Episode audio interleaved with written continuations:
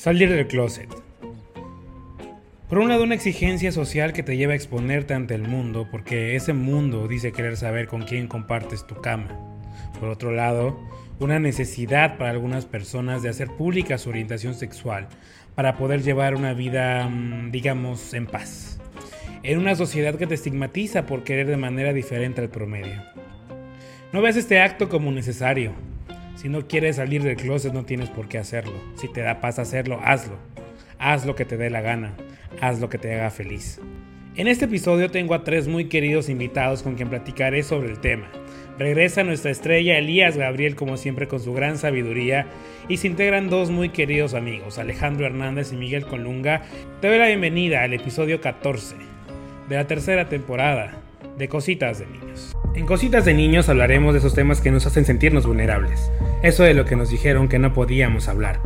Junto a expertos y amigos abriremos la conversación a todos esos asuntos de los que necesitamos platicar y conoceremos las historias que inspiran de personajes que han luchado por llegar hasta donde están. Recuerda que puedes suscribirte a nuestro canal en las distintas plataformas y calificarnos para llegar a más personas. También estamos en Instagram, en Facebook y en TikTok como Cositas de Ninos el podcast y en Twitter simplemente como Cositas de Ninos.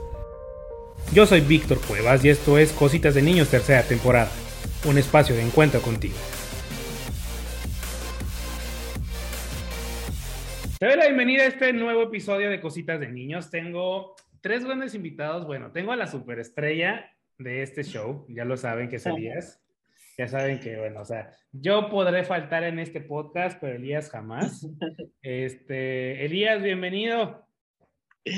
¿Cómo estás, Vic? Ya, ya aquí una tradición, el hecho de que estemos justo en temporada de cositas de niños, creo que ya me debes dar de alta como un activo más de tu programa, justamente. Bueno, de hecho, de hecho te tengo por ahí una propuestilla que luego vamos a platicar. Ay, mira, mira. Muy bien, encantado de estar aquí con ustedes. Y quienes han seguido el podcast desde la primera temporada se darán cuenta que esta combinación no se da desde, diría Miguel, desde la primera ola del COVID.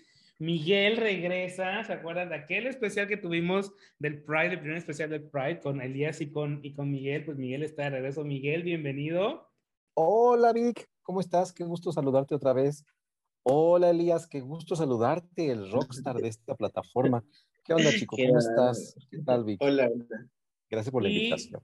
También está Alex. Alex es una persona que quiero mucho, mucho, mucho, mucho, que es su primera vez, literal es su primera vez en Cositas de Niños. Bienvenido, Alex. ¿Qué onda, Vic? Muchas gracias por la invitación. Pues bueno, hoy vamos a hablar de un tema, y les decía en el episodio anterior, al, al, término del episodio con Victoria, el tan famo la tan famosa salida del closet. Y digo la tan famosa porque pues todo mundo es como, es que tienes que salir del closet. Es que el closet y es que eh, la comunidad LGBT está en el closet, en el closet, en el closet. Pero, Elías, de arranque, ilumínanos, ¿qué carajos es el closet?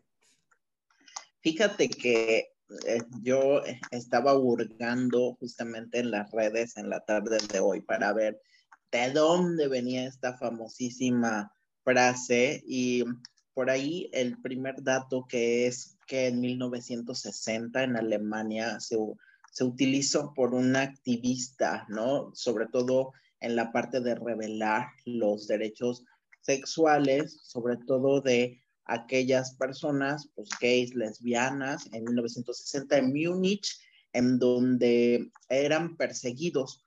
Pero justamente cuando, cuando este activista lanza su discurso para hacer como una protesta, em, no, no, no, no, la, la comparación o las referencias de las personas de salir del closet era como que se utilizaba muy, muy igual a, esto de salir un poco, no sé si en, en, México es muy utilizado, vamos a presentarte en sociedad cuando se trata de 15 años o vamos a presentarte, este, no sé, en el nuevo trabajo, vamos a, vamos a hacer una fiesta de debut, ¿no?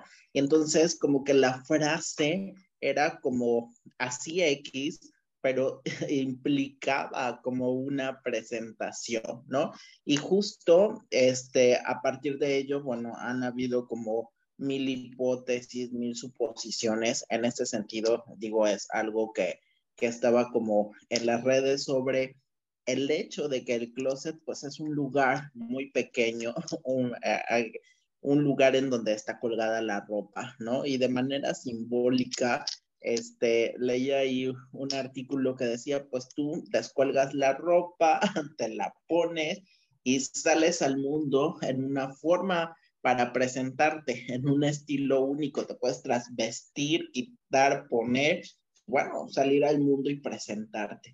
Y creo que la salida del closet, este, venga de donde venga esta frase, es como una presentación al mundo, una forma de identificarte tú ante el mundo, de tener tu propio estilo. Uf, pero esta frase sencilla, pues tiene muchas cargas, ¿no? Desde la más positiva y pudiéramos irnos en derrotero hacia la más negativa. Y creo que es prácticamente un momento de la verdad, o, yo diría un momento de las muchas verdades que tenemos en nuestra existencia y que creo que es un paso ¿no? importante en, al salir del closet para definir esto, em, digamos, nuestra forma de presentarnos en relación con los demás socioafectivamente, ¿no? Así lo podría ir definiendo. Este episodio decidí que estuvieran ellos tres porque son tres amigos que yo quiero mucho, a los tres, y porque creo que es un, es un tema que tenemos que pues, hablar así, pues como dicen vulgarmente al chile, ¿no? este, donde finalmente lo que, lo que se espera con este episodio, pues es como, pues no sé, como abrir la mente de muchas personas y también pues quitarle los terrores y los temores a quien esté en el closet. Y ahorita, pues vamos, o sea, sí me gustaría preguntarte, por ejemplo, Alex, ¿tú crees que es necesario salir del closet? O sea, ¿crees que es un requisito salir del closet? Yo creo que no diría que es necesario, pero se siente tan bien hacerlo. En verdad que hay un, bueno, en tu vida en el que estás descubriendo tu sexualidad, estás descubriendo que te gustan, que estás fuera de lo que la gente considera normal. Entonces, en el momento en el que tú tienes esa iniciativa de presentarte, diría Elías, presentarte al mundo como eres, te sientes tan liberado, te sientes como que ya no estás escondiendo algo muy importante en ti que antes te daba miedo mostrar y que antes te, hasta te sentías avergonzado de ser. Entonces, em, aparte de que eh, empiezas a darte cuenta de que hay gente que te acepta, hay gente que te quiere, hay gente que se identifica contigo, hay gente que tiene historias similares a la tuya o, historias que, también a ti te inspiran, ¿no? Eh, conoces muchas cosas nuevas con las que te sientes muy a gusto. Aparte de eso, tú mismo eh, vas creciendo y vas sintiéndote feliz contigo mismo. Entonces, no sé si sea necesario, es que yo la verdad pienso que nadie debería decirte que tú debes salir del closet, o sea, porque es un proceso que tú llevas contigo mismo y que tú, cada caso es diferente. Eh, el mío es muy diferente al de Elías, el mío es muy diferente al de Miguel. Entonces, yo no podría yo decir, tienen que salir del closet porque yo no me puedo relacionar tanto a la historia que cada uno lleva. Pero eh, sí siento que cuando tú lo logras hacer, hay un cambio en tu vida que de verdad, en lo particular, yo no me arrepiento de haber tomado. Pero justamente, Miguel, si no tenemos una salida del closet para decir soy heterosexual, ¿por qué habría, tendríamos que hacerlo si soy homosexual, si soy pansexual, si soy bisexual? O sea, ¿Por qué? Yo creo que aquí hay un problema que es más complejo de lo que, de lo que nosotros creemos y de lo que los que nos están escuchando lo creen. Em, no sé hasta qué punto el tema de salir del closet implicaría una autoaceptación. O sea, ¿qué se da primero? No lo sé. Yo pensaría que uno primero se acepta y sabe que, le gusta por dónde y cuánto, y ya después que uno asimila todo eso, dice, ah, bueno, ya estoy listo para, para como dijo Elías, para, presentarme en sociedad. Pero al final de cuentas vemos que es uno de estos procesos raros que, que acabamos replicando, ¿no? Estos procesos incluso sociales, ¿no? El tema de que me vean, que me reconozcan, que vean que este soy yo, que así soy yo, y pues ya después lo que caiga, pues ya vamos viendo. Yo por un tiempo, les voy a confesar, chicos, yo por un tiempo estuve como muy peleado con, con, los, que, con los que no salían de closet. Yo decía, ¿por qué chicos no hay closet, cabrón? Ya, mira que anda en chinga y este pene, güey.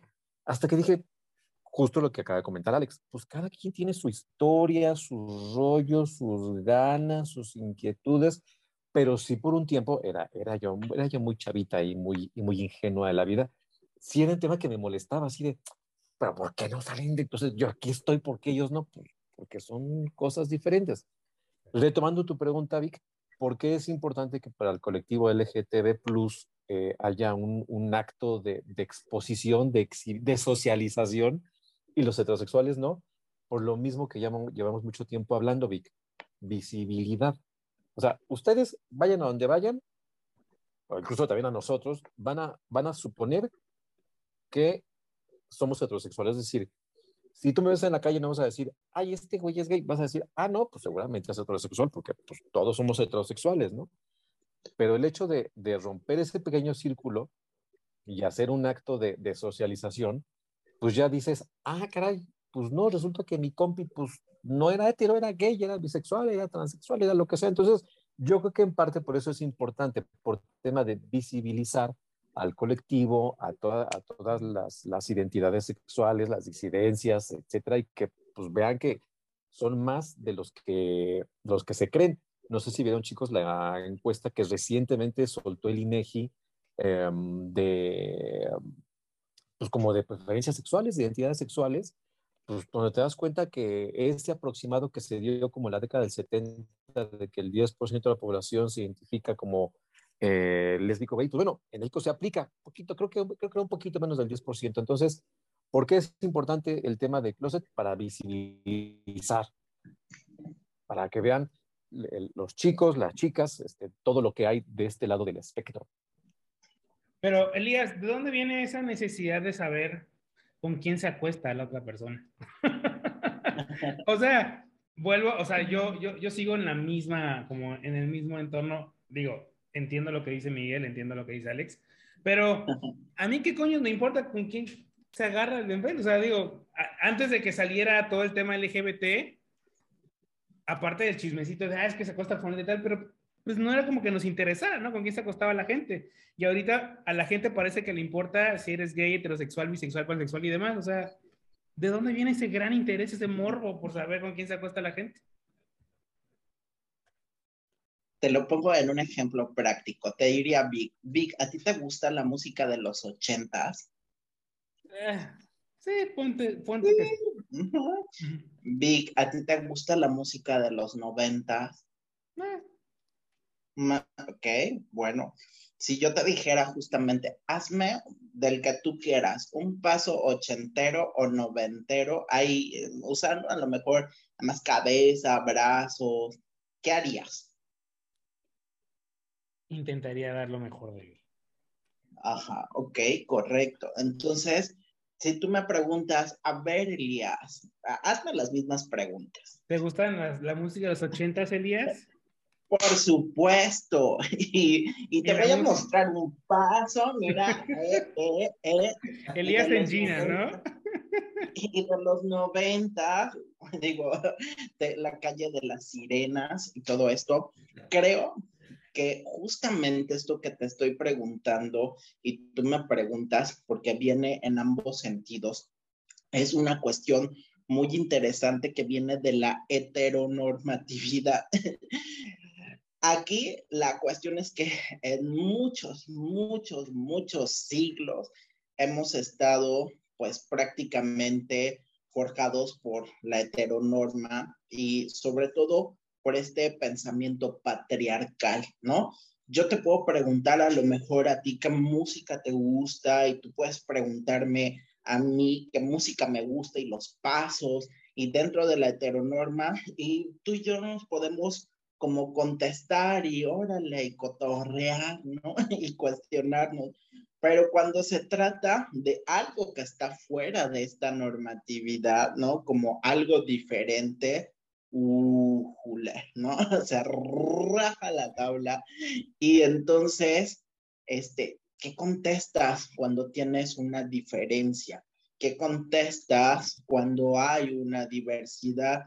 Y también, sobre todo, porque las preguntas que nos hacemos fuera como de esta, de esta gran sombrilla que diríamos que es como la heteronorma que de repente cubre la mayor parte de la población, lanzar una pregunta así sería como un dardo, ¿no? Que puede ser eh, que llegue directo al corazón, pero también que pueda poner en riesgo a la persona ante una respuesta diferente, ¿no? Hace ratito la pregunta es como esta parte de, pues, ¿cómo salgo? Y si salir, bueno, ¿qué implica? Este, yo también concuerdo que pues no hay que hacerla de héroes, ¿no? Cuando hay esta parte de, de, pues si no quiero salir, pues si la circunstancia no lo amerita, pues quédate ahí. Preferimos que estés en bienestar, en este estado, por ahora, en donde tú estés vivo, en estés en existencia y ya tu tiempo cuando puedas con los recursos,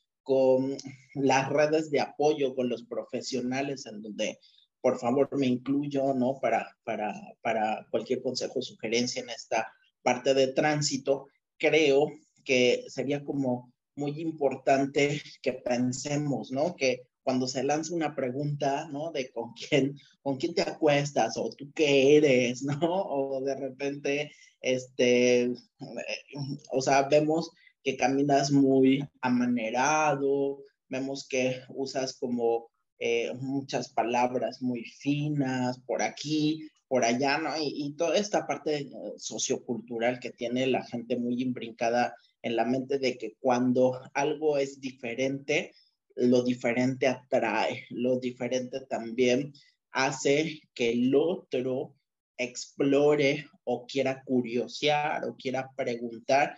Y cuando tú estás en esta diferencia, pero no estás con cierta certeza, con un poco de incertidumbre de cómo va a reaccionar el, el contexto, la sociedad o tú mismo ante esta revelación, que es una revelación importante, pues justamente, pues sí, la, la parte de la pregunta es una pregunta provocadora, pero también puede ser una pregunta, si lo vemos desde una connotación de incertidumbre, pues una pregunta que te pone en riesgo, pero si lo vemos desde una connotación de oportunidad, pues es una, es una pregunta que te lleva a todo un reto, pero que no estamos acostumbrados a contestar y qué nos importaría cada quien hagan de su vida un papalote, y con otras palabras lo diría mi abuela, que en paz descanse, pero creo que mucho, mucho se trata de que seguimos, ¿no? Arraigando modelos psicológicos en donde el patriarcado está totalmente presente y se permea. Ahora hemos ganado muchos escenarios sin embargo, pues creo que por eso es necesario en junio y en todo el año y todos los días estar como visibilizando esta fuerza del orgullo, esta fuerza de ser tú mismo siempre. Antes de seguir desmarañando todo esto, quiero, me gustaría que tanto Miguel como Alex nos compartieran sus respectivas experiencias y aquí va a ser muy interesante porque justo les decía al inicio, Miguel, digamos que su experiencia viene de algunos añitos atrás, algunos nomás, que es un, contexto social un poco diferente a lo de ahorita. Y Alex, digamos que es un poquito más reciente, un poquito más para acá, y es otro contexto social. Son, son dos momentos sociales diferentes y sería bueno, bueno, a partir de eso, desmarañar muchas cosas, entre ellas algo que ayer estaba discutiendo con alguien que dice, no, es que ahora está muy de moda ser gay. No creo que esté de moda ser gay, pero bueno, uno nunca sabe, ¿verdad, Miguel? a ver, Miguel, vamos contigo. ¿Cómo, fue, cómo era tu antes, antes, el durante y el después? Antes, pues bueno, como tú ya me, me, me conoces, Vic, pues yo yo vengo como de muy, muy de la década de los 80, ¿verdad? De por allá vengo. Y es, pues es curioso porque es algo que se comenta mucho en redes. Antes no teníamos referentes. O sea, ¿con quién? O sea, si tú me dices, ¿con quién te identificarías tú de tu infancia? Pues teníamos los típicos personajes, ¿no? Los personajes de ley, ¿no? Este, eh, Juan Gabriel, eh, eh, el, el, este señor que era como showman, este Francis, Francis, pero no había más, o sea, no había más de qué agarrarte, no había más de qué decir, eh, me siento orgulloso y quiero ser como él. No había. O sea, estábamos, pero así en el desierto, de como dicen por ahí. ¿Cómo fue mi proceso? Muy complicado, o sea, hay que partir de eso, muy, muy complicado. Bueno, no sé si muy complicado, pero bueno, complicado, pues pongámoslo así, hay que ser un poquito más honestos. Complicado porque pues empieza, empieza uno a crecer, como comentó Elías, empieza uno a crecer y pues se te empieza a salir un poquito la pluma por aquí y por allá. Y hay un momento en que dices, ¿ahora qué hago?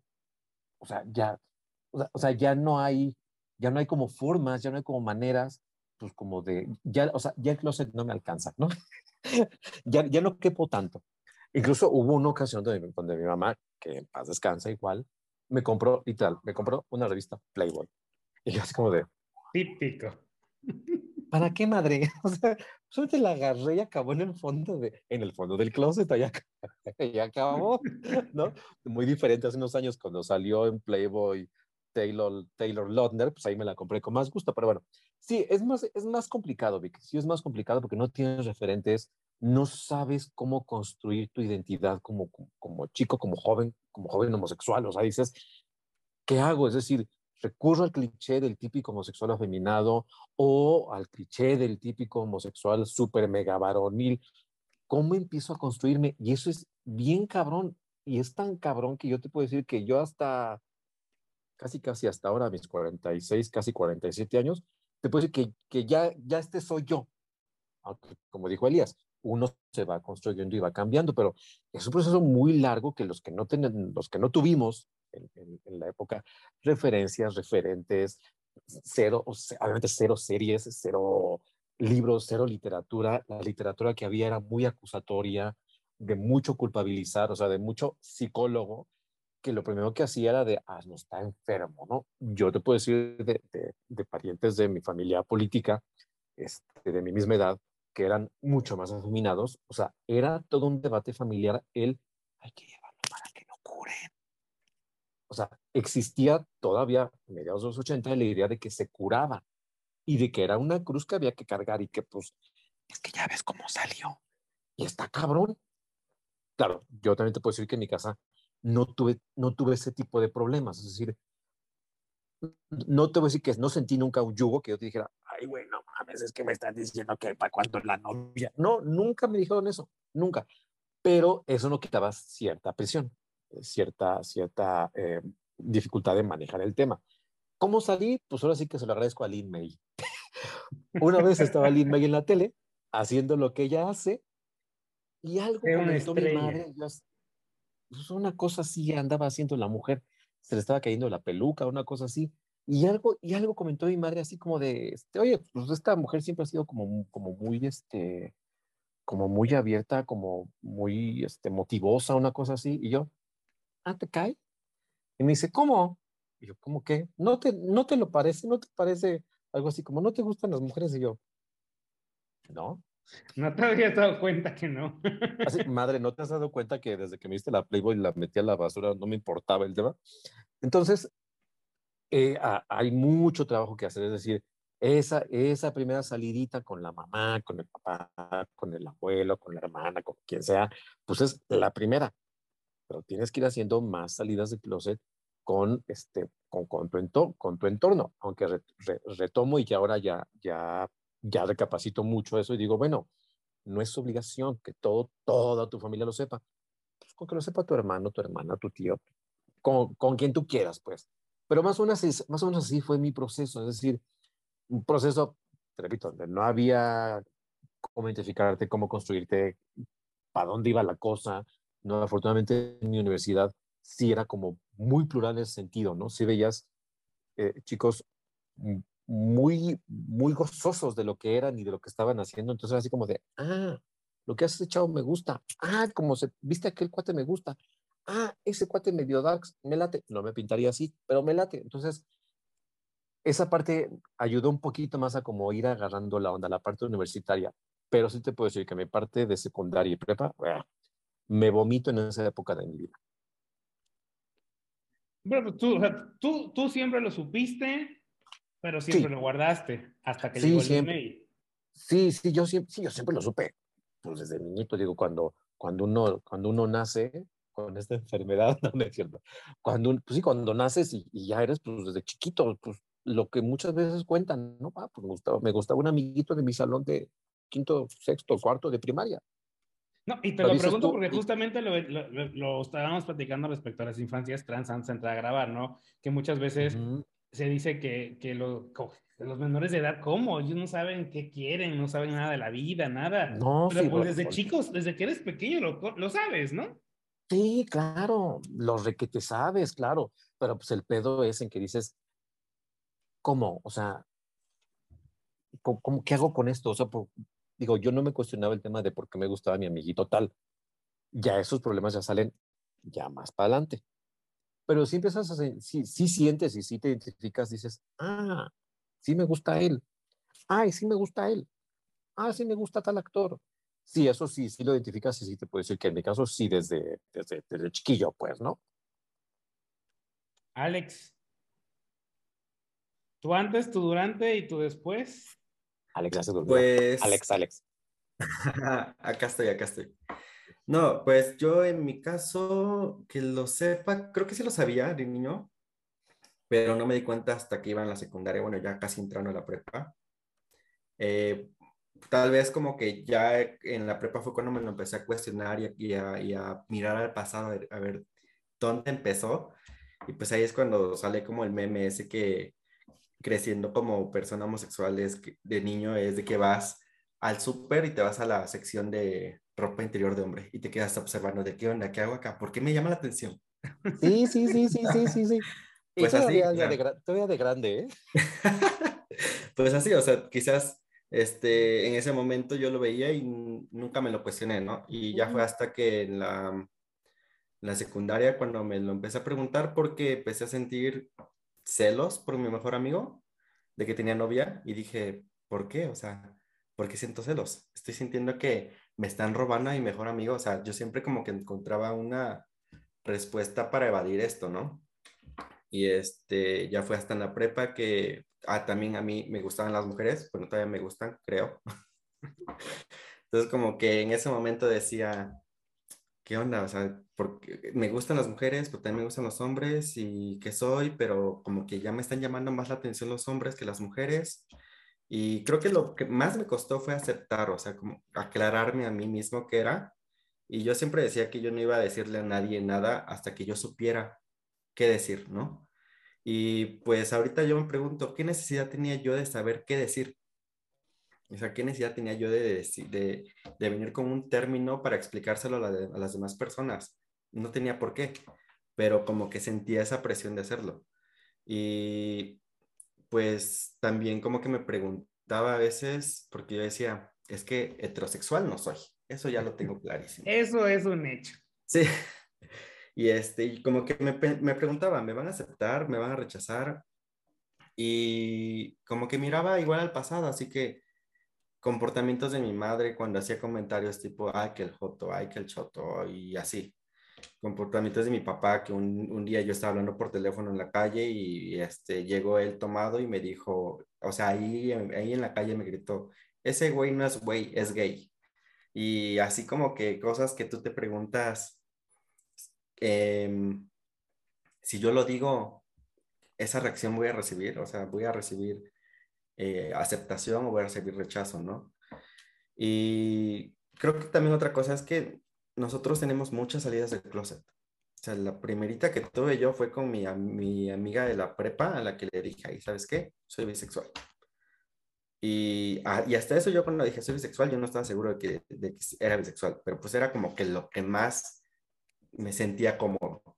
Entonces como que le dije eso a ella y ya no fue hasta la universidad que le dije a mis otros amigos de la prepa, porque eran como que mis amigos más cercanos. Ya en la universidad me empecé como que a abrir un poco más. Y simplemente llegué con mi hermana, que fue la persona con la que más cómodo me sentía de hablar de estos temas, y se lo dije, mi hermana lloró, lo hizo, sobre, hizo el tema sobre ella, porque dijo que se sintió muy mal de, de, saber, porque dice que ella ya se le olía, porque yo hasta eso les fui echando en directas. Sea, los, les fui echando en directas y ya mi hermana dijo, es que ya me lo olía, pero me daba miedo tocar el tema contigo. Y como que nada más me pongo a pensar todo lo que pasaste para para llegar a este momento y sabiendo que yo te pude haber acompañado en ese proceso y te dejé solo. Y se sentía muy culpable ella y yo de sí, sí, sí, no se trata de ti. y ya este, pues después lo hablé con mi mamá y mi hermano y estuvo, ahí como que igual me di cuenta de que las palabras, los comentarios que, que mi mamá hacía de que, que el joto, que el choto, y eso no era como, como tal porque ella lo veía mal, sino porque ella aprendió a que estaba mal y porque ella desconocía completamente el tema, porque yo llegué y me senté y les dije a mi hermano y a mi mamá les dije, ¿sabes qué? Soy bisexual. Y mi mamá dijo, ¿qué es eso? Y dije, ¡ah! Qué bueno que no sabes, madre. bueno, ahí, ahí se quedó todo. ¿ya? No, este, y mi hermano se empezó a reír, le dijo a mi mamá, pues que le gustan los hombres y las mujeres. Y dice, pues ahora vas a andar con pura mujer. Y dice mi, hermano, no, pues qué sentido tiene que te lo dijo entonces. Y ya dije yo, no, pues sí, o sea, si te lo estoy diciendo es por algo, mamá, o sea, simplemente quiero sentirme libre de ser quien soy y todo eso. Y me dijo, ok, te acepto, pero no te vayas a vestir de mujer. y hasta la fecha le hacemos burla con eso de que no te vayas a vestir de mujer porque seguidito de eso era de que, Ale, acompáñame a comprarme ropa. Ale, acompáñame a probarme unos zapatos. Ale, ponte mis zapatos para que me los formes. Y así. Entonces, como que eh, mi mamá, como a partir de ese momento, como que más que nada hubo un cambio en ella, más que un cambio en mí, hubo un cambio en ella, porque ya se veía interesada en saber en todo este mundo, en conocerlo, en saber en qué consistía. Yo a la fecha, yo ahorita podría decir, yo no sé si soy bisexual, yo no sé si soy gay, yo simplemente soy lo que soy y ya. O sea, ya si, si me ponen una etiqueta, no me importa, digo, ay, sí, aquí andamos pero este, pero yo como que ya me acepto como soy, o sea, ya, ya no es como que siento una necesidad de explicar qué es lo que soy. Y este, y mi mamá como que desde, ese momento cambió su chip completamente y ya era de que en mi casa yo tengo un hijo que puede tener novio. Y así, o sea, no, no pasó ni un ni medio año en el que yo ya estaba como que saliendo con alguien y me decía, invítalo a la casa. ¿Qué quieres que, la, qué quieres que hagamos de comer? Invítalo. Y para mí eso era lo más hermoso del mundo. O sea, yo decía, me, me vale madre si alguna persona me señala, me vale madre si me dicen puta, me vale madre las ofensas de otras personas. Yo, con esto, yo ya tengo mucho. Ya este, pues eso también en parte le agradezco mucho. Mi mamá me dio mucha fortaleza, me dio mucha seguridad y también yo a partir de ese momento ya me daba igual si alguien lo sabía y pues simplemente viví mi vida, o sea, ya la universidad, todo mundo lo sabía en la universidad, ya me daba igual si lo sabían, ya era como que, ay, ¿qué onda? Sí, aquí estoy, sí soy. y ya, y, y así, así fue, ese fue este, más que nada mi proceso en el que tuve la fortuna de estar acompañado de las personas que más quiero.